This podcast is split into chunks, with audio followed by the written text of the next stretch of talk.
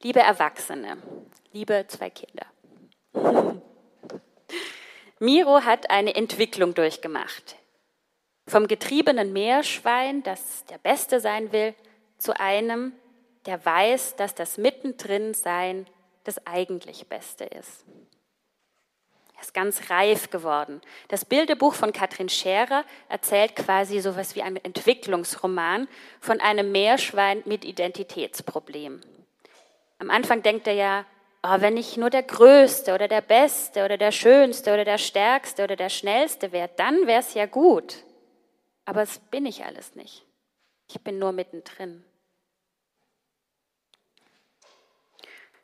Und in genau dieser Verunsicherung, wenn wir uns so vergleichen, darin ähneln wir Menschen uns ja ganz schön mit diesen Wischmob-artigen Wesen.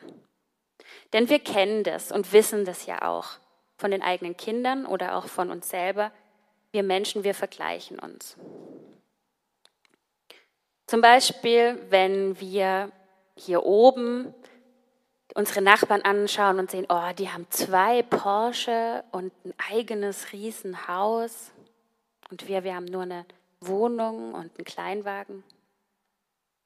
Oder wenn ich merke, oh, mein Mann, der kann so gut kochen und immer alle bewundern ihn. Und wenn ich koche, dann will keiner Nachschlag und es bleibt meistens was auf dem Teller liegen. Sowas kann verunsichern. Aber vergleichen ist an sich eigentlich auch was ganz Wertvolles und Gutes. Denn vor allem auch für Kinder ist es gut, wenn man sich vergleicht, wenn man dann seine Fähigkeiten und sich selber besser einschätzen kann. Wo stehe ich denn? Wo bin ich noch nicht so gut? Wo müsste ich noch was aufholen? Und auch für eine Gemeinschaft ist es wertvoll, weil dann können diejenigen, die was besonders gut können, das einbringen und die anderen können sich bei den anderen was abgucken, die es vielleicht besser können. Und so könnte ich sagen, ja, wenn mein Mann so richtig gut kochen kann, dann soll er doch immer kochen und ich mache halt was anderes im Haushalt. Aber das Vergleichen, das kennt, kennt ihr oder kennen Sie sicher auch, kann auch schädlich sein und auch ganz nicht so gut. Und davon war auch der Religionsphilosoph Sören Kierkegaard ähm, überzeugt. Schon vor 200 Jahren hat er sich auch mit dem Vergleichen auseinandergesetzt und geschrieben, das Vergleichen ist das Ende des Glücks und der Anfang der Unzufriedenheit. Das Vergleichen ist das Ende des Glücks und der Anfang der Unzufriedenheit. Warum eigentlich? Ich glaube, das Vergleichen wird dann zum Problem, wenn wir uns immer mit den Falschen vergleichen. Zum Beispiel, wenn wir uns mit Spitzensportlern vergleichen, wenn es um unsere eigene Fitness geht. Da können wir nur verlieren. Oder wenn wir uns mit Musikprofis oder Stars vergleichen, wenn es um unsere Musikalität geht. Dann wird das Vergleichen, ähm, dann kann man nur verlieren und man kann sich eigentlich richtig fertig machen mit dem Vergleichen. Aber auch andersrum wird das Vergleichen zum Problem. Zum Beispiel, wenn man sich immer mit jemandem vergleicht, der schwächer ist als ein. Wenn man das ganz bewusst macht, dann ist das nämlich auch ein Problem, weil man dann nur, dann nur dazu vergleicht mit dem Zweck, dass man sich selbst erhöhen kann und beweihräuchern. Ach ja, ich bin ja viel besser als die. Auch das kann ein Problem sein. Aber Hand aufs Herz, Seid ihr überhaupt bereit, euch auch mit Menschen zu vergleichen, die unterhalb von euch sind? Zum Beispiel, wenn ich jetzt denke an, den, an die Frage nach dem Besitz oder Wohn Wohlstand. Also, dass man sich nicht immer nur mit dem superreichen Porsche-Besitzer vergleicht, sondern auch mal mit jemand, mit einer Migrantin aus dem Kleinbasel. Wenn ich das täte, dann wäre ich vielleicht noch nicht nur dankbar und alles wäre zu, und zufrieden, aber ich könnte vielleicht sensibilisiert werden über die sozialen Schieflagen in unserer Gesellschaft oder auch dafür, dass jemand meine Hilfe braucht.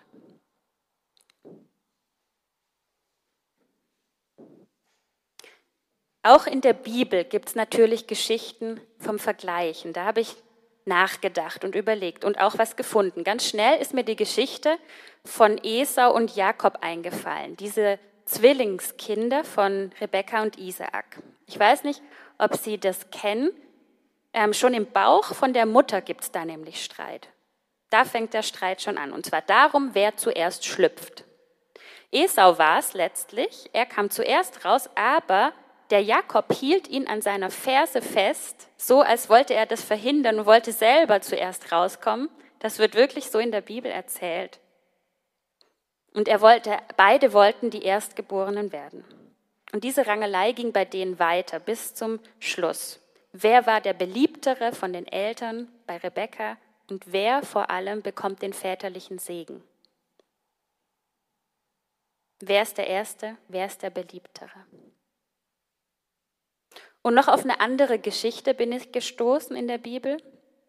Eine aus dem Markus-Evangelium, in der Jesus etwas zum Vergleichen sagt. Und eine Geschichte, die dem eigentlich ähnelt, wie wir auch sie von dem Miro gerade gehört haben. Da gibt es nämlich die Situation, dass die Jünger, also die zwölf Freunde oder Begleiter von Jesus, untereinander zu streiten beginnen und fragen, ja, wer ist jetzt hier eigentlich der Wichtigste unter uns? Und dann sagt Jesus was zu ihnen und ich lese eben aus dem Markus-Evangelium im Kapitel 10 die Verse 42 bis 44. Da rief Jesus die Jünger herbei und sagte zu ihnen, Ihr wisst, diejenigen, die als Herrscher der Völker gelten, unterdrücken die Menschen, über die sie herrschen. Und ihre Machthaber missbrauchen ihre Macht. Aber bei euch ist oder soll das nicht so sein. Sondern wer von euch groß sein will, der soll dem anderen dienen. Und wer von euch der Erste sein will, soll der Diener von allen sein.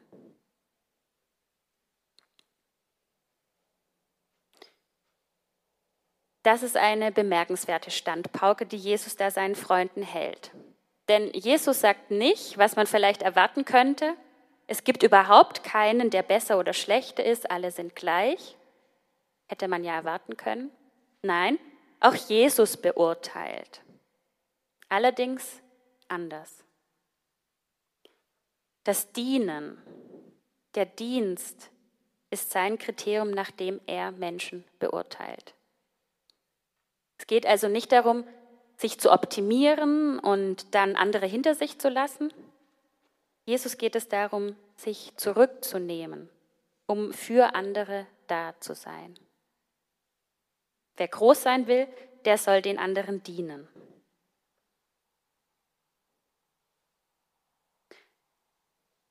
Aber nicht nur diese Frage, wie man groß und gut sein kann, beantwortet Jesus, sondern auch die Frage nach dem, wer der Erste und der Beste ist. Denn er sagt, wer der Erste sein will, soll der Diener von allen sein. Und wie kann man nur der Diener von allen werden? Der Diener von allen, auch das, sagt Jesus, das ist und kann niemand anderes als Gott selber.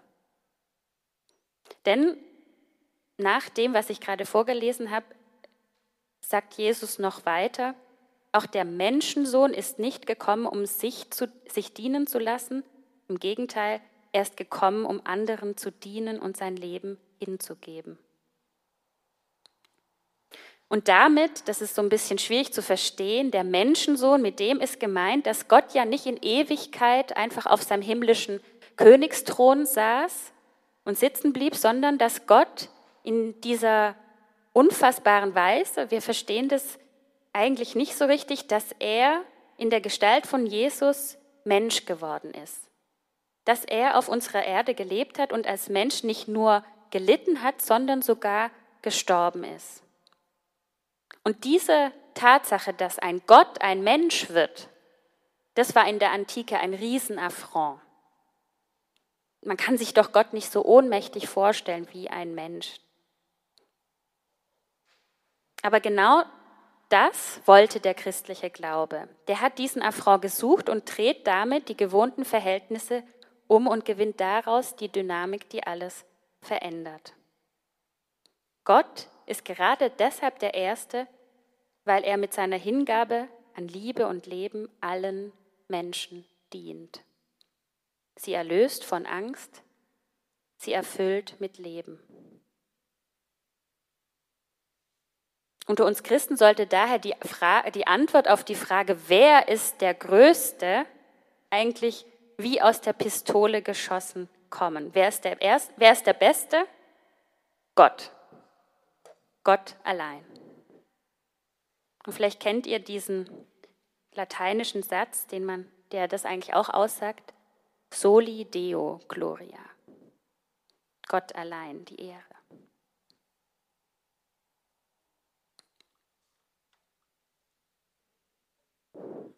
Mein Eindruck ist ja aber, dass sich zu dienen, gegenseitig füreinander da zu sein, dass das grundsätzlich in unserer Gesellschaft gar keinen so hohen Stellenwert hat.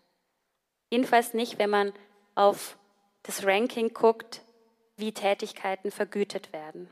Nicht erst seit Corona wissen wir, dass die Pflege unterbezahlt ist. Die gesamte sogenannte Care-Arbeit liegt im Schatten von gut bezahlten Wirtschaftszweigen. Und ökonomisch findet ja beim Dienen in der Care-Arbeit auch keine nennenswerte Wertschöpfung statt. Die Arbeit der Spitex-Pflegerin zum Beispiel, das Engagement des Streetworkers, die Mutter, die ihr behindertes Kind pflegt, wirkt sich auf keinen Aktienkurs aus. Was hier an Schönem und Wertvollem passiert, das schafft es kaum ins öffentliche Bewusstsein. Deshalb scheint mir, dass das Dienen in unserer Gesellschaft insgesamt recht fremd geworden ist. Oder frage ich mich, liegt es nur daran, dass wir die Rede vom Dienen kaum mehr positiv gebrauchen? Also ich merke, man spricht ja auch kaum mehr das Wort aus. Denn wenn ich genau hinschaue, dann passiert ja doch hier und da wertvolle Dienste an anderen. Und deshalb könnte schon ein Schritt hin zum jesuanischen Urteilen gemacht werden, wenn wir das Dienen wieder sichtbarer werden lassen. Das, was an Dienen passiert. Wenn wir einander Respekt zollen, echte Wertschätzung schenken und lobend hervorheben, wo einer dem anderen dient.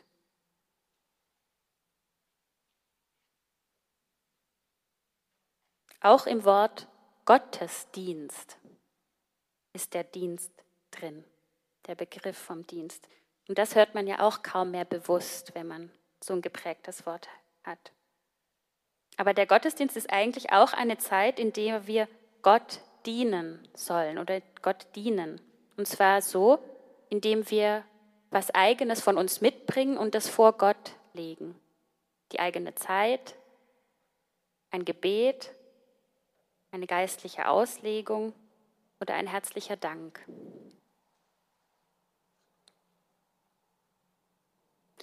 Im klösterlichen oder im geistlichen Leben, aber auch in anderen orthodoxen Jü Traditionen, zum Beispiel im Judentum, da wird aber betont, dass nicht nur diese eine Stunde am Sonntag, sondern eigentlich das gesamte Leben als Dienst vor und an Gott verstanden wird.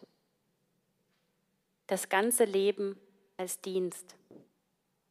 Das Leben als die Aufgabe, das zu geben, was man hat, es war ganz egal, ob, wir, ob das mehr oder weniger ist als das, was andere im Vergleich geben können. Das Leben als Dienst, das zählt vor Gott. Amen.